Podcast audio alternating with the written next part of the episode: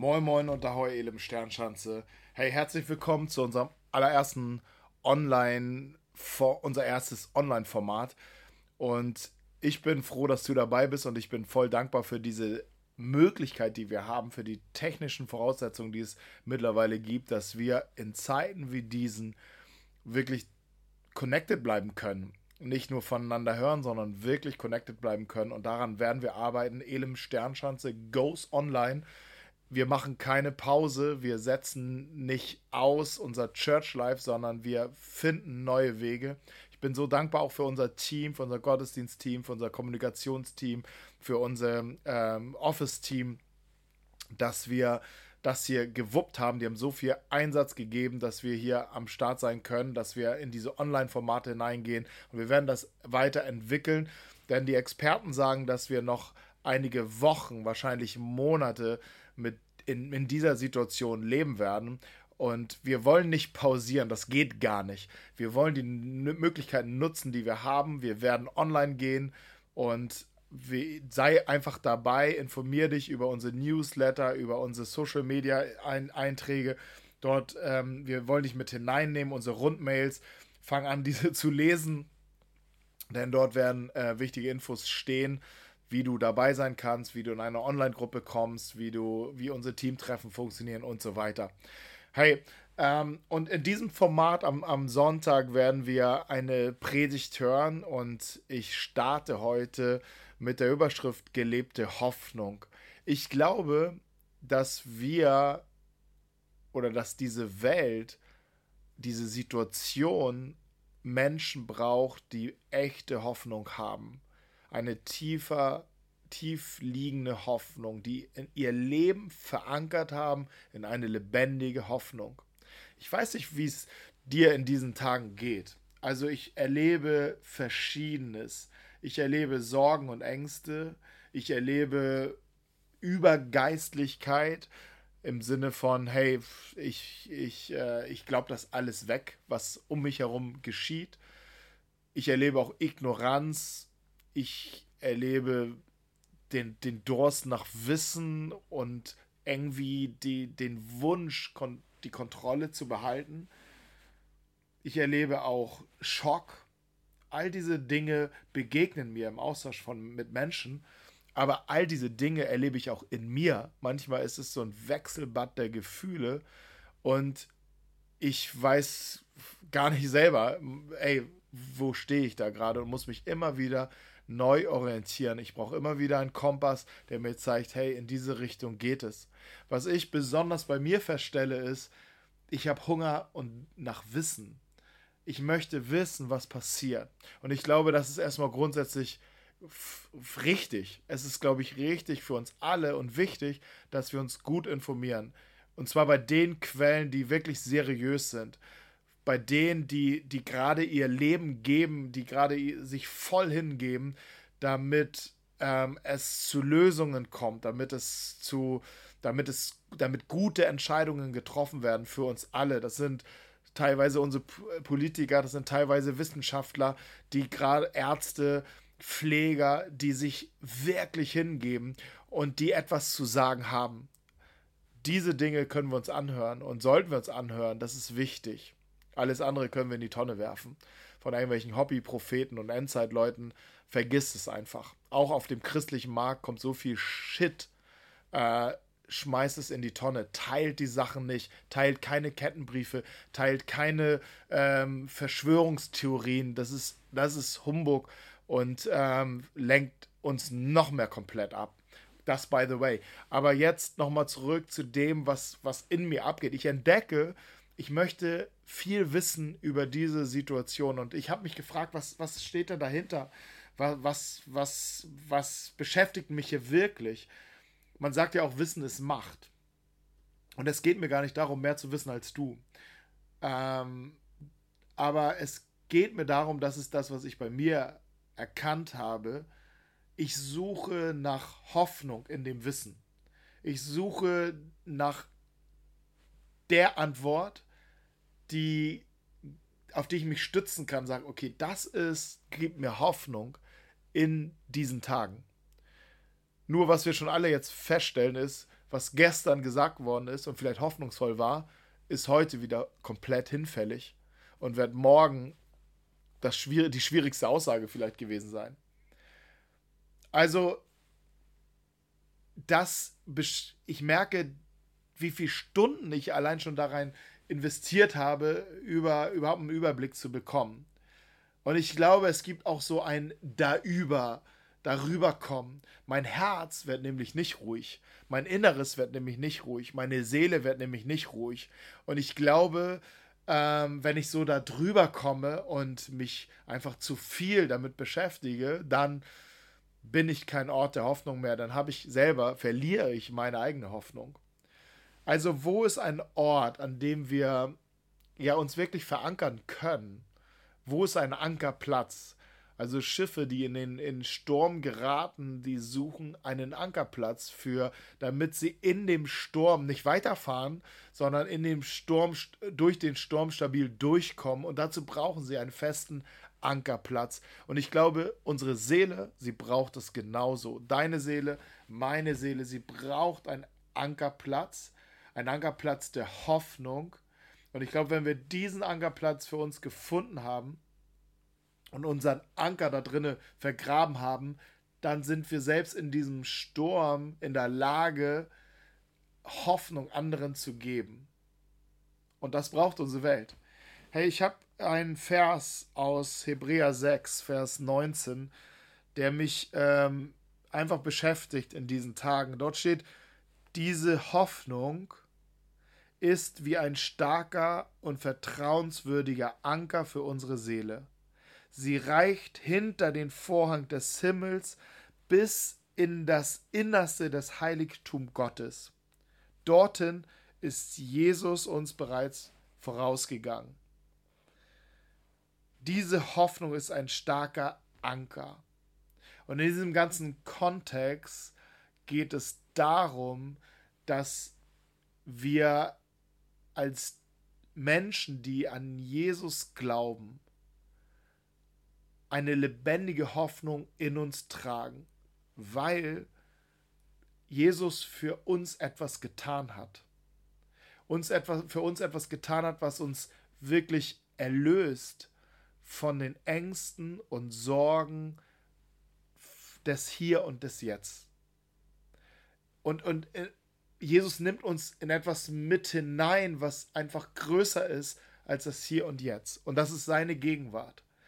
Und er lädt jeden von uns ein, in, in seine Gegenwart hineinzukommen. Er ist vorausgegangen in die Gegenwart Gottes und sagt, hey, kommt und folget mir nach. Und an diesen Ort können wir unseren Anker werfen, unser Vertrauen, unsere Hoffnung. Und darüber möchte ich mit dir ein bisschen nachdenken.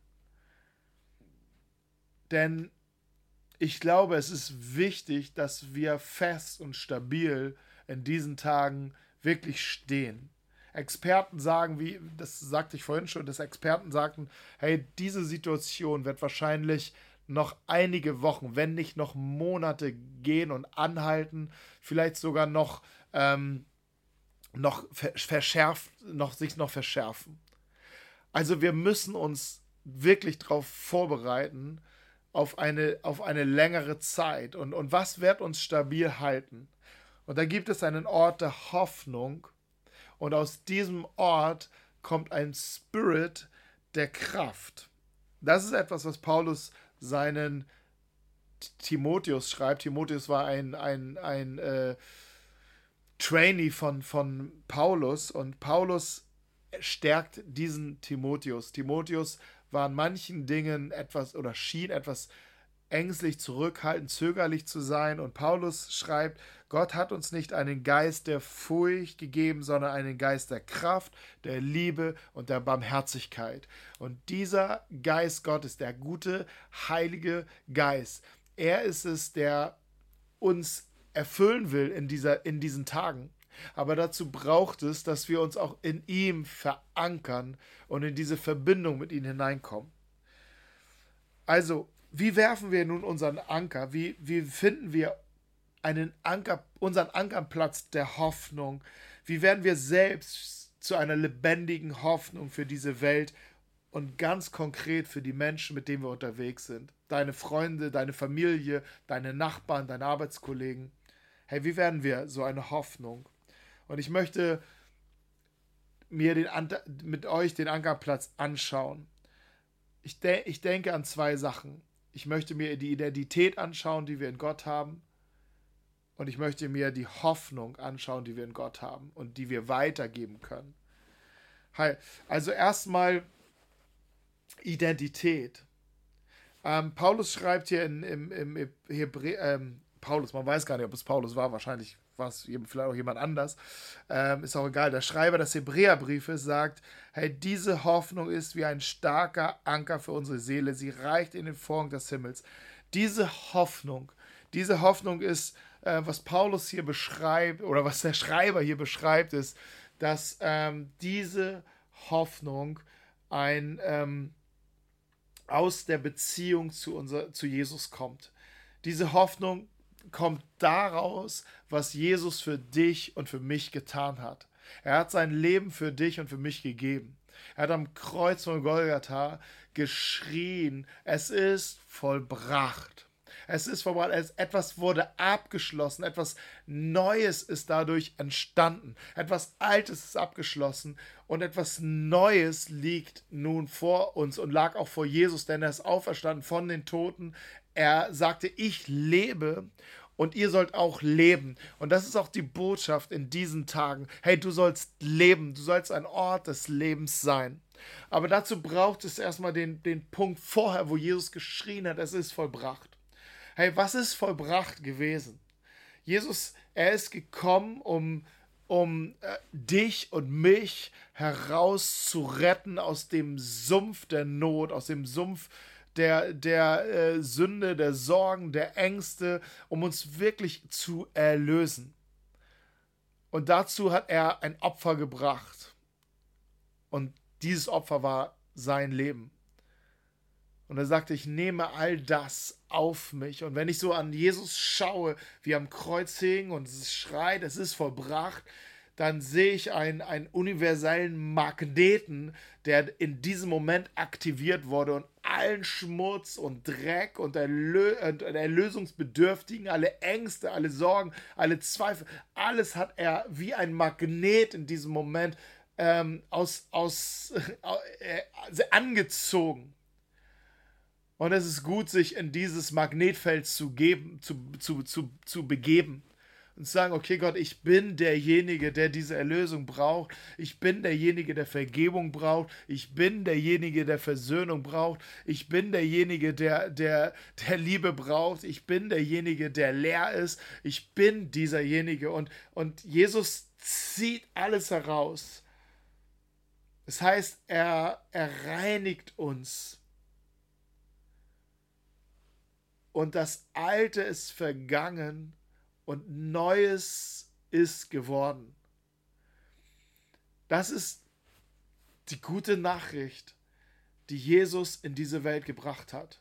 Er ist nicht gekommen, um uns zu verdammen. Er ist auch nicht gekommen, uns zu richten. Einige sprechen vom Gericht Gottes. Jesus ist nicht gekommen, um zu richten. Er ist gekommen, um zu retten. Und bevor wir diese Rettung in diese Welt bringen, müssen wir uns immer wieder daran erinnern, wer wir sind. Denn wenn wir das annehmen, was Jesus für uns getan hat, dann gelten universale Wahrheiten für dich und für mich. Und die muss ich mir immer wieder, wirklich immer wieder ganz bewusst in, in mir wirken lassen. Ich muss mir immer wieder sagen, ich bin ein Kind Gottes. Ich bin geliebt von ihm. Ich bin nicht, ähm, ich bin, ich bin äh, nicht, weil ich perfekt bin, sondern weil ich von ihm bin und er mich als sein Kind sieht. Das darf ich genießen, diese Wahrheit, aber ich muss sie auch immer wieder betrachten. Ich darf betrachten, dass ich erlöst bin, dass ich gestärkt bin in ihm, dass mir vergeben ist, dass mir vergeben ist und ich frei bin von all den Dingen, die ich vielleicht getan habe, die an mir klebten, die mich, die mein Leben schwer gemacht haben. Hey, all dieses dieses, diese Wahrheiten, die darf ich mir immer wieder vor Augen führen. Und das ist der Ankerplatz meiner Seele. Ich suche Hoffnung in dem aktuellsten Wissen über den Virus, die, der, wie, wie der sich gerade ausbreitet. Und ich finde diese Hoffnung nicht. Und ich merke, ich werde selbst da drin hoffnungslos innerlich. Ich muss an den Ort zurückgehen, der wirklich, äh, wo meine Seele wirklich Hoffnung findet. Und ich muss mich da verankern in, in diesen Wahrheiten. Und ich möchte dir einfach empfehlen zu sagen, hey, dir Zeit zu nehmen, Tag für Tag, und, und, und Gott dafür danken und, und dir das auch vergegenwärtigen, wer du bist in ihm, was er über dein Leben ausspricht. Du bist geliebt, du bist wertvoll, du bist gewollt, du bist begabt, du bist genau richtig in dieser Zeit, du bist der richtige Vater für deine Kinder, du bist die richtige Mutter für deine Kinder, du, ähm, du gehörst hierher, Gott, Gott ist mit dir, er ist für dich. All diese Wahrheiten, ähm, die, die darf man sacken lassen, muss man sacken lassen. Ich brauche das immer und immer wieder. Immer wieder brauche ich manchmal eine Klausur oder diese tägliches Aufsaugen von diesen Wahrheiten sagen, yes. Und das ist kein, kein, kein positiv Denken, sondern es ist ein Aussprechen der Wahrheiten Gottes und du findest sie in seinem Wort. Du findest sie nicht versteckt, sondern sie, sie, Gott möchte sie dir offenbaren. Er sagt, hey, ich nenne euch Freunde. Gott nennt dich einen Freund, eine Freundin. Und Jesus sagt in dem Zusammenhang, hey, und ein, ich offen, einem Freund offenbart man die Geheimnisse Gottes. Und das wartet auf dich. Hey, in diesem Zusammenhang ist es auch wichtig zu verstehen, dass alle Ängste und alle Sorgen das Potenzial haben, die Hoffnung aufzufressen. Deshalb brauchst du immer wieder diesen Moment, in dem, dem du, gerade in dieser Zeit, in dem du diese, diese Hoffnung, die du hast und die aus der Identität kommt, die Gott dir schenkt, dass du diese Hoffnung dir immer wieder anschaust. Und hab, wir sollen keine Angst haben vor diesen Zeiten, in denen wir leben, weil Jesus sprach schon von diesen Zeiten. Ich glaube, uns als, vielleicht auch als Europäer, als Westler, sollte einfach bewusst sein, auch, hey, unser Leben ist endlich. Das, was wir leben, was wir für selbstverständlich nehmen, ist nicht selbstverständlich. Es kann alles vorbeigehen und Jesus spricht schon drüber. Er sagt, ich sage euch, seid nicht besorgt um euer Leben, was ihr essen oder trinken werdet, noch um euren Körper, was ihr anziehen werdet. Wer von euch kann durch seine Angst eine einzige Stunde zu seiner Lebensspanne beitragen? Und er spricht, ja, in dieser Welt habt ihr Angst, aber fürchtet euch nicht, ich habe diese Welt überwunden. Und führt uns wieder in diese Beziehung mit zu ihm, zu dem, der diese Welt überwunden hat. Jesus spricht nicht davon, dass wenn wir an ihn glauben, dass um uns herum uns nie etwas passieren wird, sondern er sagt, ihr werdet Angst haben, aber fürchte dich nicht, ich habe diese Welt überwunden. Die Frage ist, wie viel Raum geben wir diese Angst, wie viel Raum geben wir ähm, diesen Sorgen. Es ist voll okay, wenn, wenn sie aufstehen. Du sollst sie nicht wegglauben. Du sollst diesen Ängsten und diesen Sorgen in die Augen schauen. Du sollst sie dir anschauen und sagen, okay, was, was, was, was ist eigentlich in mir los? Und aus diesen, nur, nur dann, nur dann kannst du diese, diese Sorgen wirklich überwinden im Glauben. Du kannst sie nicht wegglauben. Du kannst sie nur überwinden, wenn du sie anschaust. Schreib sie auf. Sprech mit jemand anders darüber. Sagst, ich habe Angst. Schäm dich nicht dafür. Sei einfach ehrlich dazu.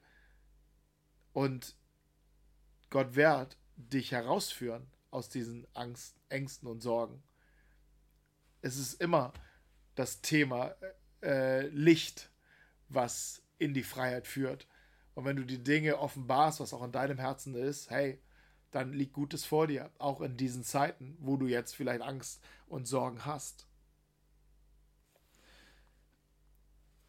Und nun möchte ich noch mal einen zweiten Platz anschauen oder nicht einen zweiten Platz, aber wenn wir uns verankern mit der Hoffnung in der Identität, die wir in Gott haben, dann wird etwas ähm, aus diesem Ankerplatz herauskommen aus, und unser Leben wird sich nicht nur um uns selbst kreisen und das ist eine große Gefahr, dass wir uns so sehr sorgen um uns. Hey, Leute schlagen sich in Supermärkten um Klopapier. Und sie, ähm, irgendwie ist es witzig, fast witzig, aber irgendwo ist es auch, auch, auch ein, ein, ein schreiende Ernst, Ernst und eine schreiende Not. Menschen denken nur an sich. Und ich glaube, wir als Christen sollten hier echt einen Unterschied machen, als Kirche einen Unterschied machen. Wir sollten Hoffnungsträger werden. Und ich möchte jetzt in diesem zweiten Teil noch Gedanken dazu mit dir teilen. Und dieser Part ist mir genauso wichtig wie der erste Part. Aber dieser Part der ho gelebten Hoffnung kommt nur aus dem heraus, wenn du in dieser Hoffnung verankert bist. Hey, ähm, und ich möchte uns daran erinnern, welche Geschichte wir als Kirche haben. Nicht als Elim-Kirche, sondern als gesamte Kirche haben. Ich weiß, dass ein großer Teil der Geschichte auch richtig, nicht ruhmreich ist. Aber ich sag mal so, die, dort, wo die Kirche richtig funktioniert hat, im Sinne Gottes funktioniert hat, war sie immer ein Ort der Hoffnung, immer ein Ort des Lebens, immer ein Ort der Barmherzigkeit, immer ein Ort des Dienens und der Nächstenliebe. Und das ist unser Calling als Kirche. Das ist dein und mein Calling. Und das ist unser Calling als Elimkirche Sternschanze.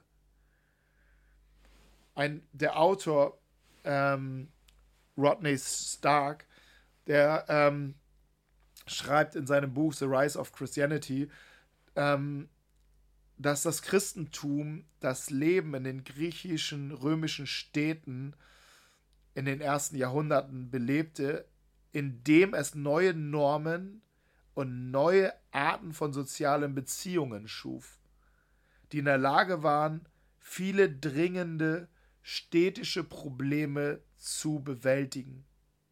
In den Städten, und er spricht von den ersten Jahrhunderten, die von Obdachlosen und Verarmten bevölkert waren, bot das Christentum sowohl Nächstenliebe als auch Hoffnung.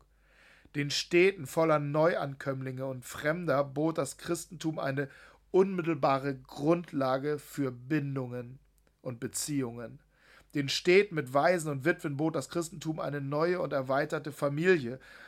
Den von gewaltigen Auseinandersetzungen zerrissenen Städten bot das Christentum eine neue Grundlage für soziale Solidarität.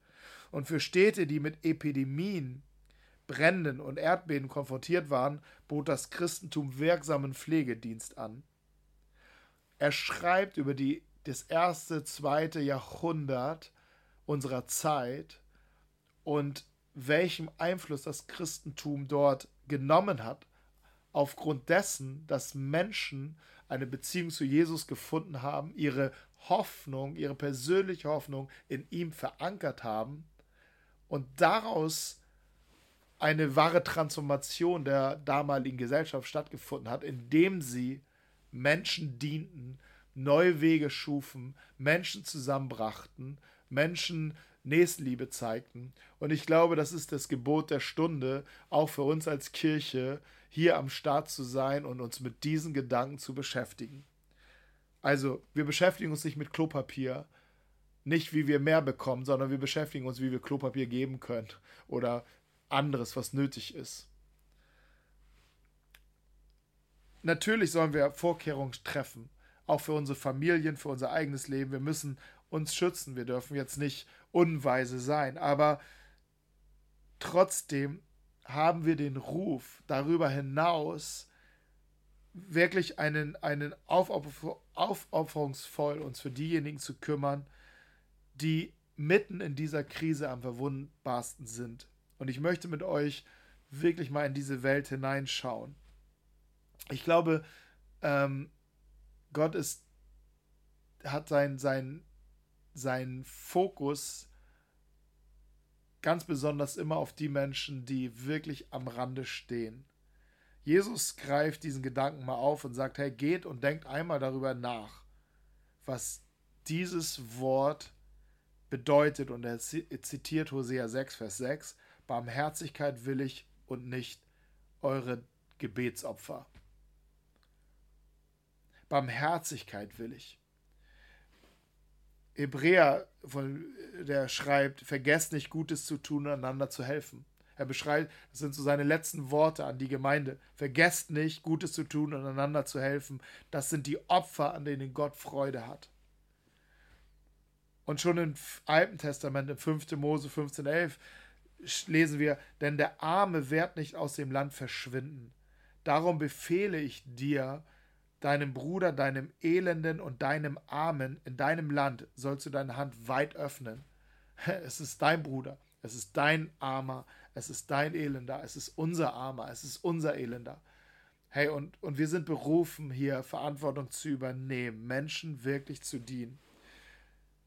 Denn in jeder Krise ist, sind besonders diejenigen verwundbar, die jetzt schon in einer Krise sind, die jetzt schon in großen Herausforderungen sind, sei es gesundheitlich, sei es wirtschaftlich, sei es dadurch, dass sie isoliert sind und eh alleine sind. Hey Menschen, diese Menschen wird es am härtesten treffen. Es gibt ähm, eine Forschung über die, über die Erdbeben und die große Katastrophe in Haiti im Jahr 2010 und äh, quasi das ganze, das ganze Land war ja durch dieses Erdbeben erschüttert und die Flut, die später dann auch noch kam, äh, vernichtete quasi den Rest. Und am Ende wurde ausgewertet oder hat man eine Studie gemacht, die, die sowieso schon am, am ähm, ganz unten waren, die in Armut lebten, für die drehte sich die, die Armutsspirale rasant weiter nach unten. Die, denen es gut ging, die Mittelschicht und die Oberschicht sowieso, die haben auch diese Krise gemeistert und überlebt. Aber die Gesellschaft wurde danach noch weiter ähm, gespalten, noch weiter auseinandergetrieben. Denn die Armen wurden immer mehr und der Abstand zur Mittelschicht und zur Oberschicht wurde immer größer. Und das ist Potenzial in jeder Krise. Und es liegt auch eine große Aufgabe an in der Kirche in unserer Zeit, hier einzutreten, in den Riss zu treten. Und das sind zum einen die Schwachen und die Armen, die jetzt schon vielleicht angeschlagen sind gesundheitlich, die jetzt schon kaum über die Runden kommen, die es besonders trifft. Denn wir werden wahrscheinlich mit auch einer wirtschaftlichen ähm, Not konfrontiert werden. Nicht nur mit einer gesundheitlichen Not, sondern auch mit einer wirtschaftlichen Not. Und da sind Menschen schon jetzt in, in großer Bedrängnis. Ältere Menschen sind stark gefährdet, das wissen wir aus den Nachrichten. Auch jüngere Menschen, ähm, Kinder und äh, klein, äh, kleine Kinder sind auch gefährdet. Ganz besonders, das sind die, die, die Gruppen, die besonders gefährdet sind durch das Virus. Und zum Glück sind gerade noch Säuglinge und Kinder noch keine, soweit ich weiß, gestorben. Aber dennoch droht uns hier etwas, ähm, ja, etwas, was uns sehr herausfordern wird. Aber so schnell sagen wir, weil wir nicht alt sind und weil wir kein Säugling mehr sind oder kein Baby mehr sind, äh, ach, diese Krankheit betrifft mich ja nicht. Ich bin ja gesund. Das ist nicht mein Problem. Und ich glaube, das sollten wir nicht zulassen, dass wir solche Gedanken denken, sondern wir sind berufen, eine gelebte, äh, eine lebendige Hoffnung zu sein und uns und Verantwortung auch für andere zu übernehmen. Und da sticht die frühe Kirche im römischen Reich wirklich heraus und ihr Vorbild war Jesus, und ihre persönliche Hoffnung war in Jesus verankert, in dem, was Jesus für sie getan hat. Und aus dieser Verankerung kam ein Leben, das, wo die Menschen, die äh, Jesus vielleicht gar nicht kannten, an ihnen gesehen hat, haben, wer Jesus ist. Und lass uns wirklich drauf schauen, was ist in unserer Umgebung los, was ist in unserer Nachbarschaft los, wo, was ist in unserer Familie los, was ist in unserem Freundeskreis oder entfernten Freundeskreis los. da sind Menschen, die, die wirklich Menschen brauchen gerade. Und mein Gebet ist es, dass wir diese Menschen finden, dass ich Menschen finde um mich herum, zu denen Gott mich senden möchte, dass du Menschen findest um dich herum, zu denen Gott dich senden möchtest. Und ich bete auch für uns als Kirche, wo sollen wir Verantwortung übernehmen? Hey, lasst uns, ich glaube, das befreit auch von den Sorgen und Ängsten dieser Zeit, wenn wir sagen, okay, wir stellen uns dem so entgegen, dass wir eine aktiv eine lebendige Hoffnung für andere werden. Und Gott, Jesus selber sagt, hey, trachte nicht nach deinem eigenen Leben, trachte nach, nach, nach dem Reich Gottes, nach dem, was Gott gefällt, nach dem, was Gott wichtig ist. Und alles andere wird dir zufallen. Da ist jemand, der wird für uns sorgen. Auch Menschen, die ähm, die eine wirtschaftliche Not haben. Wir haben auch Künstler bei uns. Wir haben Leute, die haben auf einmal keine Aufträge mehr. Oder ähm, Leute, die im, im, im, Gastgewerbe arbeiten. Leute, die ähm, und einige sind versorgt durch ihre Firmen oder durch die Töpfe, die, die jetzt aufgemacht werden. Aber es sind Leute dabei, die vielleicht an diese Töpfe gar nicht rankommen. Und ja, lasst uns da auch bleiben. Vielleicht müssen wir Menschen unterstützen und Menschen supporten, auch finanziell, damit sie über die Runden kommen. Auch das wollen wir einfach im Blick haben. Und dann möchte ich mit dir in die, in die, über unser Land hinausschauen, in diese Welt. Hey, Europa ist mit am stärksten betroffen. Und Europa ist eines der reichsten Regionen der Welt. Aber die ganze Pandemie greift über den ganzen Globus.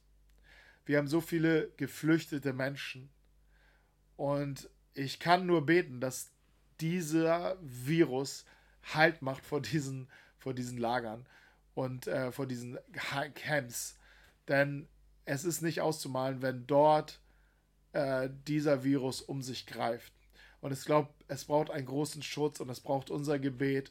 Und es sind Organisationen verschiedenster Art, NGOs, christliche Organisationen, Kirchen unterwegs, um gerade in diesen Regionen zu helfen, aufzuklären, und ähm, die Organisation dort vor Ort zu unterstützen. Und ich glaube, es braucht es und es braucht auch unseren Blick, auch wenn wir hier in Hamburg sind, in diese Welt hinein, weil wir sind immer noch auf dem, auf dem die, auf dem Gipfel von allem. Wir sind die reichsten Menschen der Welt. Auch wenn, wenn du vielleicht dich nicht so fühlst, aber wir sind es. Und das ist auch eine Verantwortung, die wir haben und auf die wir schauen wollen so werden wir eine gelebte Hoffnung und können eine gelebte Hoffnung, lebendige Hoffnung werden für Menschen. Und das ist mir wichtig in dieser Zeit, dass wir, ja, so wie ähm, ähm, jemand sagte, hey, wir, wir als Kirche sind wir berufen, ein Teil der Lösung zu sein und nicht ein Teil des Problems. Hey, was die Welt nicht braucht, ist, eine Kirche, die irgendwie rumphilosophiert, warum das alles so ist, die rum, die irgendwelche Verschwörungstheorien und Bibelstellen irgendwie falsch auslegt, um zu erklären, was hier passiert und sich schön zurückzieht und sagt, okay, ich bin ja, ich habe ja meine Schäfchen im Trocknen.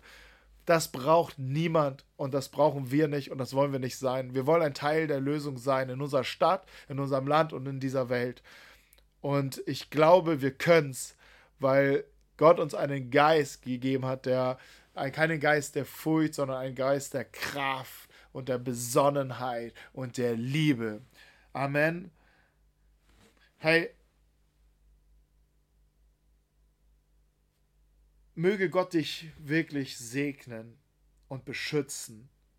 Und möge der Herr sein Angesicht über dich leuchten lassen und möge er dir gnädig sein, möge der Herr Wohlgefallen auf dich haben und dir Frieden geben. Das wünsche ich dir. Gottes Segen. Amen. Let's go. Elim Sternschanze goes online. Hey, das ist unser neues Format und ich bin so dankbar, dass wir diese Möglichkeiten haben in Zeiten wie diesen nicht den Kontakt abreißen zu lassen, sondern dass wir zusammen unterwegs bleiben können. Und ähm, deshalb sind diese neuen Formate, unsere neuen Treffen, unsere Predigten, es läuft alles jetzt online. Wenn du noch keine Gruppe hast, dann melde dich an. Wir werden auch unsere Gruppen, Kleingruppen online starten und online ins Leben rufen. Teamtreffen werden online funktionieren. Hey, wir pausieren nicht, wir gehen einfach andere Wege, um ein Segen zu sein für andere, um voneinander zu wissen, um voneinander zu hören. Das Gleiche gilt für unseren Beitrag, wie wir die, die Kirche auch finanziell hier am Leben halten und ähm, voranbringen und alles rausholen, was geht. Hey, ähm, nutzt einfach die Möglichkeit über PayPal oder über Überweisungen diese, unsere Kirche hier zu segnen und deinen Teil dazu beizutragen, denn zusammen schaffen wir es. Ansonsten gilt, bleib, wo du bist.